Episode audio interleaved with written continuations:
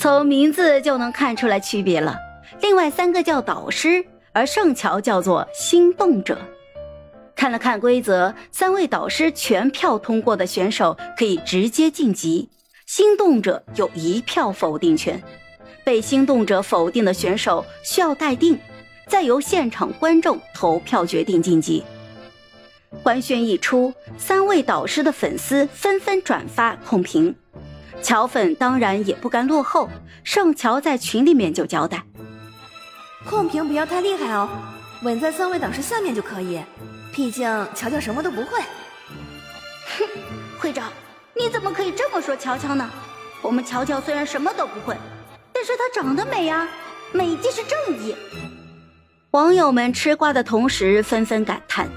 中夏就是不一样，一出手就给盛乔接了一个高人气、高流量的网综，看来他是真的时来运转了。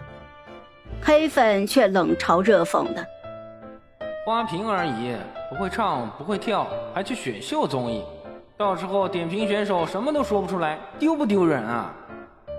切，关你屁事啊！又不点评你。星光少年的初赛是录播，进入淘汰赛之后就是直播了，一周录制一次，每周选手都要准备新的表演，赛制残酷，选秀不易。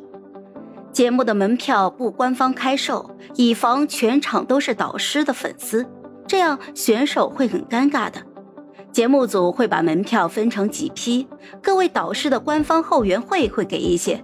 官博会以抽奖的方式送给粉丝，或者以应援打榜的贡献度来赠送。黄牛也会给一些各自盈利，各家的粉丝都会抢着买。各大媒体、各大 V 也都给一些，增加热度和曝光度。还有一些选手并不是新人，他们已经出过道或者有过作品了，有一定的粉丝基础。这些选手的粉丝也需要给票。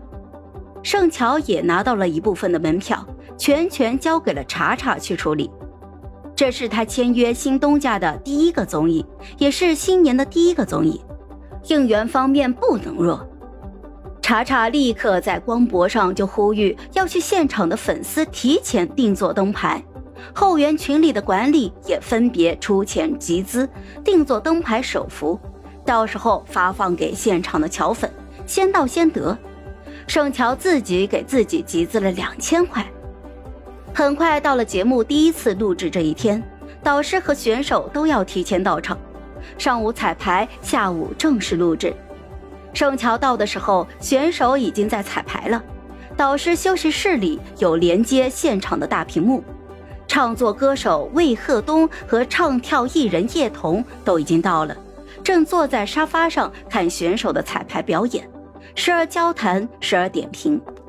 盛乔进来之后，跟他们一一打了招呼，都是圈内的前辈，礼数周到。